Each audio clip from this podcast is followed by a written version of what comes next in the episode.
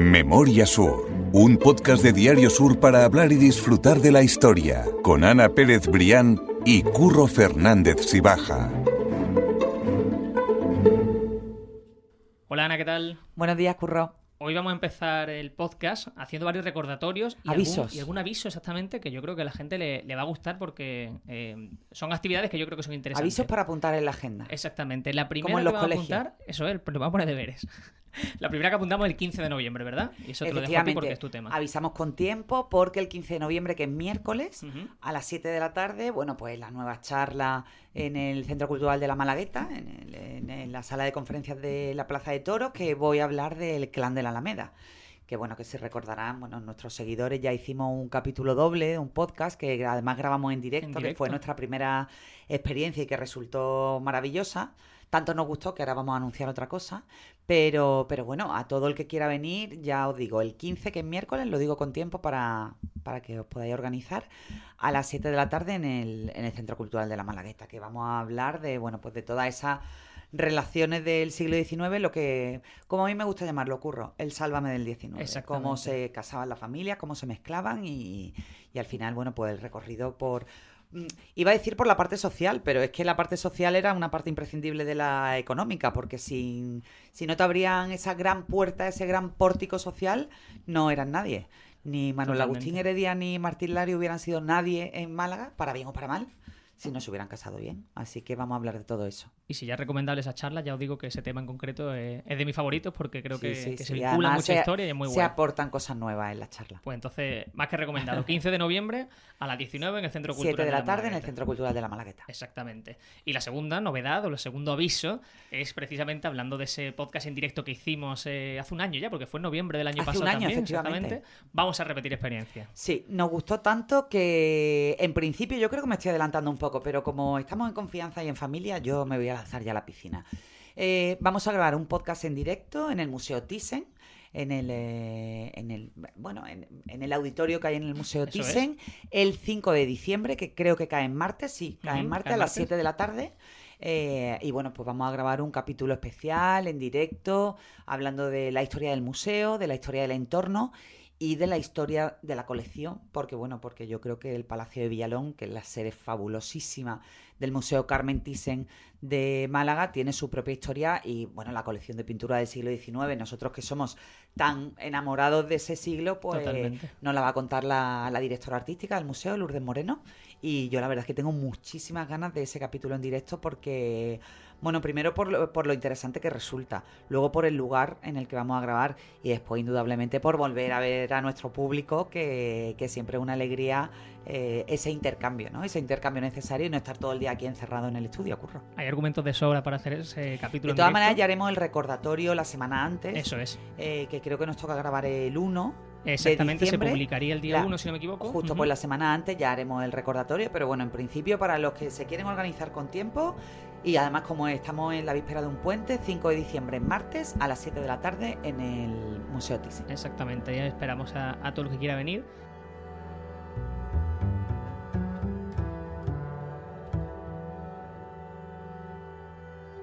Y ahora lo que vamos a hacer es recibir, una vez más en el podcast, a Fernando Alonso. ¿Qué tal, Fernando? ¿Cómo estás? Muy buenos días y gracias Que como ya es nuestro por- fijo y estamos absolutamente encantados de que esté aquí con Y nosotros. yo lo mismo, yo contentísimo y encantado de venir aquí y de seguir contando cosas de Málaga antiguo de las que nos gustan a todos. Después del éxito de- del libro que presentamos en la- el Salón de Actos de Unicaja, en Málaga a la sombra de la historia 2, me consta que está siendo un, bueno, pues un éxito como, como el primero y hay muchísima gente que se acerca ¿no? a Proteo en concreto. Bueno, se, se puede comprar en más librerías? El hecho de que esté... Tengo esa duda, el hecho de que lo edite Ediciones del Genal lo, lo, lo limita exclusivamente a No venta sé, en Proteo. no sé, se distribuye y si no está en la librería pues se pide y lo traen, claro, se distribuye por las demás librerías. Lo que pasa que lógicamente como lo editan los del Genal, en, Claro. En Proteo está seguro y en las demás librerías pues pidiéndolo seguro que está. Qué bien. Bueno, Pues, pues... eh, más que recomendado y hoy de hecho vamos a volver a bucear en ese libro que es una auténtica maravilla y vamos a hacerlo con una historia que a mí me gusta especialmente porque eh, es como si fuese un relato de ciencia ficción. Es como dos personajes eh, muy relevantes de la historia cercana de Málaga, como Que son el caso de Juan. Temburi y Pablo Picasso, exactamente. Y cómo vamos a ver, como tú dices, Ana, que se unen. Y a mí es que me, me llama la atención porque parece como algo eh, casi ficticio, como un guion de, de una novela. Sí, sí, sí, así es. Y vamos a hablar de cuando Picasso cumplió sus, sus 80 años, que hubo un grupo, bueno, un par de malagueños y, y, unos españoles que fueron a felicitar a Picasso al sur de Francia, a Niza, donde vivía Picasso, en Cannes. Y además que hay que tener en cuenta que entonces tenía mucho mérito porque Picasso era un proscrito en, en aquella época. Entonces era, no era como desafiar al No, pero régimen, era pero, sí era un, era un detalle de valentía. Señalarte Entonces, de algún modo también, Sí, claro. Y, vamos, y ya, ya Tembury, Juan Tembury, ya fue uno de los visionarios del Museo Picasso, porque ya en los años 50 se planteó en lo que era el Museo de Bellas Artes, que está donde ahora mismo está el Museo Picasso, se planteó abrir allí un museo dedicado a Picasso, porque él decía que igual que, que en Toledo viven del Greco y en Barcelona viven de Gaudí, porque en Málaga no íbamos a poder disfrutar de, disfrutar de Picasso. Y ya lo decía en los años 50. ¿No? Bueno, es que Juan Temburi fue un visionario en muchísimos sentidos. Ya no solo puso ese, ese germen, ¿no? Esa- o, o- o al menos ya inoculó en la ciudad la necesidad de reivindicar, eh, de reivindicar a Picasso, que al fin y al cabo era uno de los nuestros, sino también en muchísimas otras cosas. Sí, Es que el reivindicar lo trabajo- propio, en definitiva, El trabajo, sí, sí. entre otras cosas, en Málaga tenemos la Alcazaba, gracias a Juan Temburi. Yo es que quiero que hablemos de Juan que Tembury. dedicó su vida. Muchas veces lo hemos dicho en el podcast, Curro, y yo lo digo muchas veces en las charlas. Yo creo que es una persona mm, que no está suficientemente eh, valorada. O sea, sí que se valora mucho la figura de Juan Temburi en el mundo de la cultura, pero es que hizo un trabajo eh, callado, ejemplar, intenso y transversal. eh, para muchas veces cuando decimos, oye, pues mira, Málaga, la ciudad de la cultura, la ciudad de los museos, a mí es que me gusta recordarlo, es que nada de lo que estamos viviendo hoy en día es casual. O sea, si estamos viviendo hoy esa eclosión absolutamente brillante de Málaga como ciudad cultural y de ciudad de los museos, es porque antes hubo un trabajo gris, si me permites, casi entre comillas, y callado y de pico pala, si se me permite la expresión, de gente como Juan Temburi, que además fue uno de los conservadores, bueno, fue el gran conservador de la Alcazaba y bueno, y el responsable de que hoy luzca como, como, como la tenemos, ¿no? Porque hay que recordar que la Alcazaba antes era un conjunto de piedras que no tenían ningún orden, ningún sentido y ningún valor para la sociedad de la época y que incluso estuvo a punto de ser derribada la Alcazaba, eso lo hemos contado en algún podcast, para hacer la ampliación de- del puerto de Málaga. Exactamente, Sí, sí, sí. De O sea hecho, que- en ese artículo que tú escribes, Fernando, haces un poco del perfil de Juan Tembury y además Juan de Alcazaba eh, comentas otras eh, otras defensas que tuvo Juan Tembury a lo largo de su vida que me parece interesante destacar porque Claro, creo Juan, que Juan Tembury era hijo de un de, de Pedro Tembury Saint Paul, que fue uno de los ferreteros que vino a Málaga a, a finales del siglo XIX y, y- y según parece fue el primer comercio que abrió en Callalarios, Tembury. Y entonces era uno de los, de los, no me acuerdo si eran ocho hijos que tuvo Pedro Tembury. Y Juan Tembury mm, siempre se estaba muy aficionado, muy enamorado de las cosas de Málaga. Él se recorrió en los años 30, antes de la, antes de la Guerra Civil, ya se recorrió todos los pueblos de Málaga mm, y fotografiando el patrimonio histórico-artístico de todos estos pueblos, que se conservan hoy gracias a las fotografías que él hizo antes de la quema de conventos.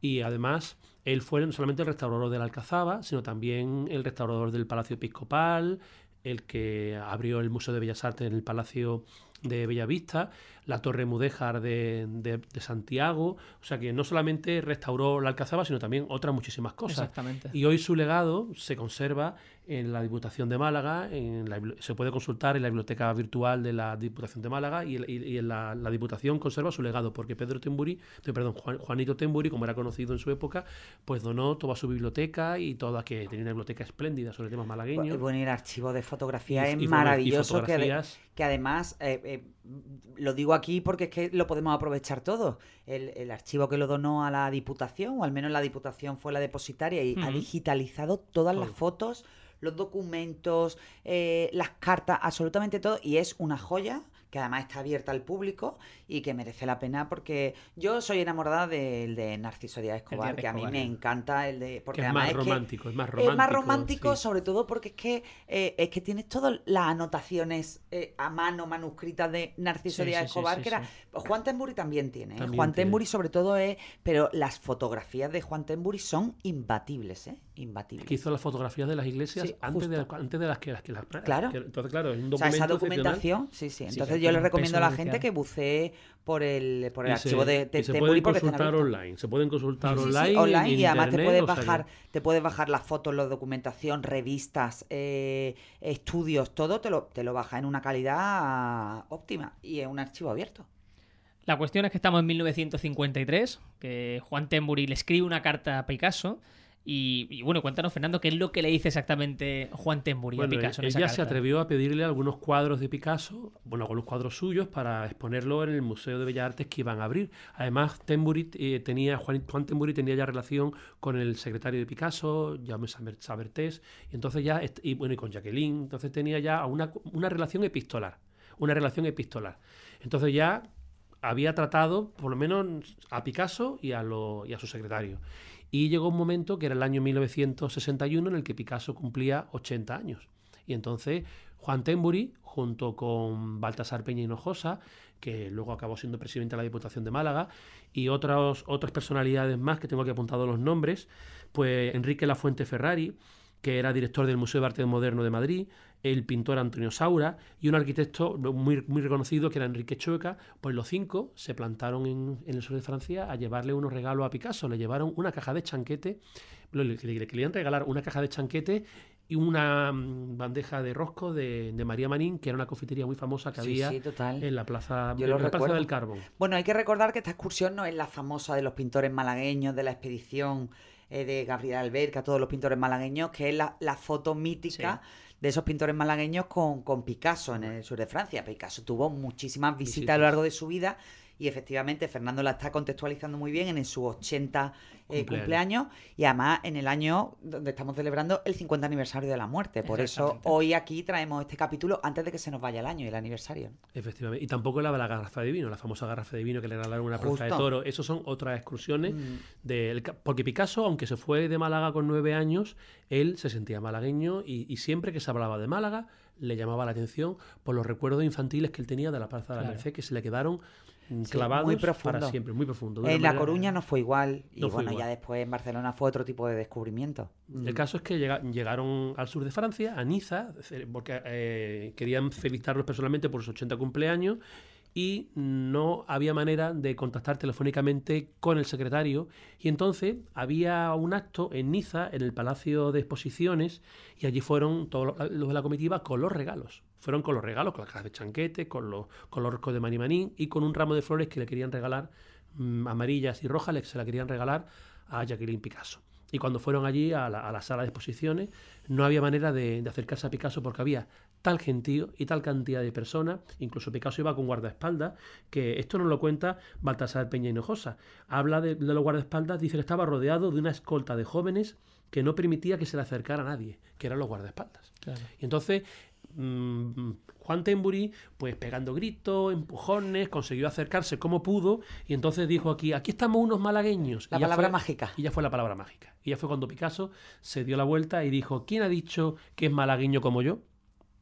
Y ya, bueno, Juan Tembury pudo acercarse, hasta le llegó dos besos a Jacqueline. ¿Y cómo sería la cosa? Que lo invitó a comer a su casa al día siguiente. Con lo cual ya Juan Tembury y toda la comitiva estaban Sueño cumplido. Ya, exultantes, ¿no? total, ya decía, "Pues me puedo morir tranquilo. Totalmente. Oye, yo tengo una duda. Lo de la caja de chanquete realmente, se la- pero se la llegaron a llevar. Sí, sí, yo, ¿Y yo- yo cómo? me lo- Pues que me imagino. Esto es lo que Bueno, cuenta el Baltasar. Peña. Sí, sí, esto Sí, es lo sí, que cuenta pero, Baltasar pues, Peña. bueno, Pues harían turnos para conservar Imagino la- que irían o en- congelado. en, avión quizá a Barcelona, Porque, no sé cómo lo harían. Estamos hablando de Eh, 61. Porque tú 60 dices, bueno, y- los roscos, vale. Los 1961. roscos, pero los chanquetes tu- tuvieron que llegar allí, no sé. Hombre, el cumpleaños de Picasso es en octubre. En octubre, exactamente. No haría mucho calor todavía, Ya. pero fueron allí con los Bueno, chanquetes. pero que es que Sí, no sí, es un viaje como los de ahora que tú dices, Sí. bueno, pues venga, me tomo Aguanto los de dos horas. y, y- y en, no sé, en dos horas y media estoy en, Sí, sí, sí, sí. en donde sea. En, Quizá en fueron en avión hasta Barcelona Mm. y a lo mejor allí cogerían un coche. No, No, me lo sé, me no lo sé cómo idea. sería, cómo Sí, sí. sería La, la historia, pero el caso es que fueron con los chanquetes. Eso es lo que cuenta Baltasar Peña. Y claro, ya al día siguiente fueron a la casa de Picasso y resulta que cuando, bueno, tocaron en un porterío automático, ellos no sabían entonces que era un, po- un portero automático, habla Baltasar Peña de un micrófono instalado en la puerta y conectado con la casa. Que claro, estamos hablando del año Qué 61, un portero automático era ciencia ficción Claro, en Málaga. Era una cosa completamente desconocida. Y entonces, aquí vino el segundo contratiempo. Picasso no estaba en la casa. se había ido. O sea, al día siguiente, cuando lo había invitado Cuando a había comer, invitado a llegan allí se había ido a comer. y- Pero había, había dejado, como había besado, había dejado encargado que avisaran cuando vinieran los malagueños el restaurante donde iba a estar comiendo. Y entonces allí fueron otra vez toda la comitiva, al restaurante donde estaban Es que me comiendo. imagino con las bolsas cargadas. las bolsas, con los chanquetes, con, Con la- los roscos. con el ramo Me de flores y con otra cosa más que ahora contaremos que llevaba también otra cosa más. Iban con muchas cosas, pero también iban cinco. Claro. Y, iban también cinco. Y cuando llegan al restaurante, la cena que se encontraron allí era inenarrable, porque estaban allí, allí estaba eh, Lucía Bosé con su marido eh, Luis Miguel Dominguín, Dominguín. que era el torero favorito de Franco, estaba Rafael Alberti con su esposa, eh, María Teresa León, estaba Antonio el bailarín con todos sus tocadores de cuadro. guitarra y todo su cuadro flamenco, y estaba Picasso con sus 80 años subido al alto de la mesa, zapateando y bailando flamenco. Entonces, claro, ellos se quedaron muy impresionados, pero bueno, Picasso lo invitó, entraron todos, se sentaron y empezaron a, a ir dándole, a ir dándole los regalos. Y el regalo más curioso que llevaban era un cuadro. Claro, Juan Tembor en este sentido siempre buscaba la faceta comercial. Había un cuadro que habían encontrado que era del padre de Picasso.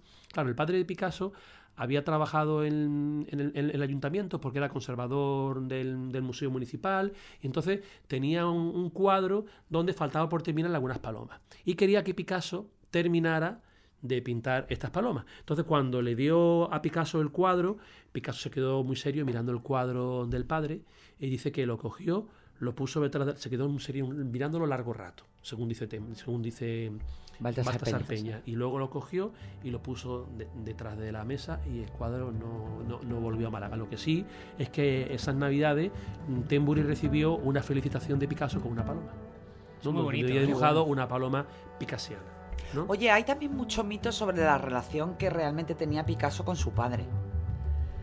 Porque eh, el padre, Sí, sí, sí, eh, además, también, eh, bueno, pues intensamente vinculado al mundo del arte, lo acaba de decir Fernando, ¿no? Que, que se dice, o, o al menos la leyenda es lo que cuenta, que, bueno, pues que él insistía en que Picasso se dirigiera por el camino clásico, ¿no? Y que aquella ruptura radical, bueno, de Picasso no solo con su padre, con el arte de la época, con absolutamente, pues que los alejó en cierta manera.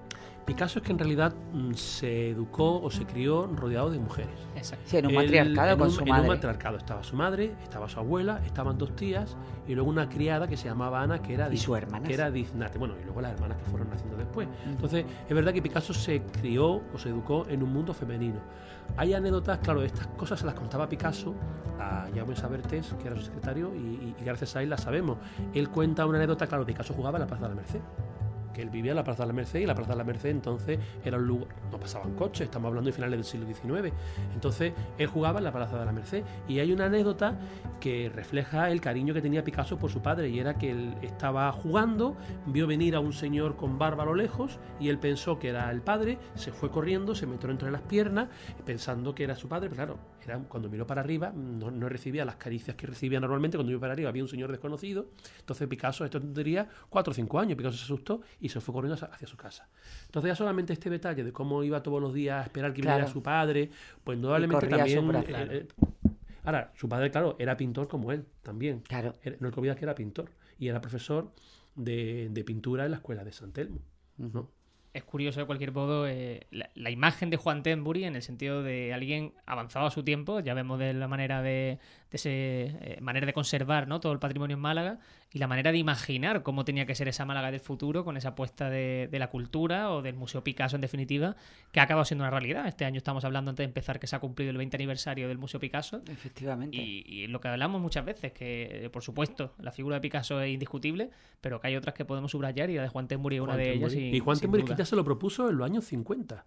En los años 50 ya, que, que el Museo Picasso se inauguró, ha cumplido ahora 20 años. Claro, en Pero es que ya, 2003 me ya en los años perfectamente. 50 se estaba planteando esta idea. Juan Tembury decía, claro, Picasso estudió sus primeras letras en una escuela que estaba en la calle San Agustín, muy cerca, la misma acera del Museo Picasso, pero un poquito más pegado a calle Granada. Lo que se llamaba una amiga, que era una escuela donde se aprendía mm, casi una guardería.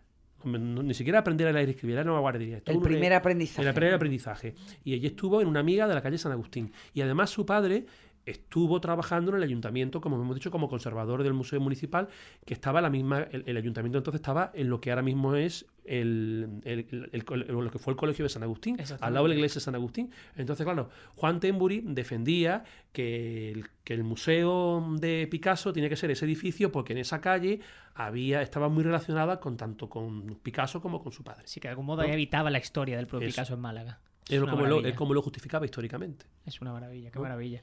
Pues Fernando, eh, mil gracias, de verdad, que me gusta que nos traigan esta, esta historia de, curiosidad. y curiosa, sí, y de cómo, y cómo se relacionan las personas importantes de, de Málaga, tanto aquí como fuera.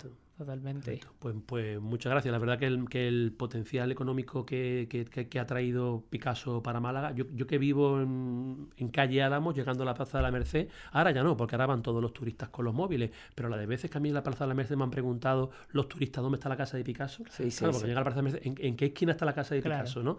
Y yo, para ahora no, ahora van todos con los móviles y ya nada. Que además la, casa de Picasso no es la que corresponde, la casa original de Picasso no es la que corresponde exactamente con la casa natal, era el portal de al lado. ahí fue donde, a los tres años se fue a vivir. Lo que es la casa natal fue donde se va a vivir con los tres años. Él nació en otro portal de la misma acera. Eso, no es efectivamente no es esa casa, ese lugar donde, donde nació. Mira, yo ahora mismo precisamente vengo de, del Teatro Chegaray y he pasado por, por la Plaza de Merced y de verdad que es que en torno al banco de Picasso, a la casa natal de Picasso, es que es que no te puedo no, te puedo contar eh, los turistas. Grupo y grupo y grupo increíble. Pues yo creo que estas cosas ni siquiera Juan Timbre lo hubiera soñado. No ni siquiera lo hubiera soñado que hubiera sido así. Ha sido, bueno, para empezar, yo creo que Juan Temburi no, no sé si llegó a ver, bueno, no, el derribo de la Casa de la Cultura y el resurgir del, teatro romano. No, no, claro. No, no creo. Juan Temburi se murió de un infarto, el, pobre se murió de un infarto en su casa, en, el cuarto de baño, estaba en el cuarto de baño y le dio un infarto se murió de un infarto de, manera repentina. Mm, pues no, pues no, no vio muchas de las cosas que de las que ahora disfrutó disfrutaba en Málaga. Pero bueno, al fin y al cabo él fue parte de ese padre de la Málaga que hoy tenemos. Totalmente. Pues nosotros lo que nos queda también es destacar su figura y eso también gracias a ti, Fernando, y a esa historia. Así que, que mil gracias, de verdad. Pues muchas gracias a vosotros por Gracias por estar con nosotros otro día más. Gracias. Nosotros nos vamos de, museo a museo, vamos a recordar eso, que tenemos esa cita el 5 de diciembre a partir de las 7 en el Museo Thyssen y, que estamos encantados de, volver, volver a ver a la gente y volver a ver a los oyentes. las grabaciones en público y en directo no, nos encantan, porque además, bueno, pues eso, puedes charlar con, la gente que nos sigue. Totalmente. Que a mí siempre... me nervioso, pero yo creo que... Que no, que no te pones nervioso. ¿Qué va? Si eso después nos ponemos los cascos y, y tiramos para adelante, lo que, es lo que sabemos hacer. Ahí estamos en familia, Curro. Tú tienes en cuenta que nuestro podcast es una gran familia. Absolutamente. Pues Ana, mil gracias. A ti siempre, Curro. Memoria Sur es un podcast de Diario Sur. Escucha un nuevo episodio cada semana en iVoox, Spotify, Apple Podcast y consulta las referencias de este episodio en diariosur.es.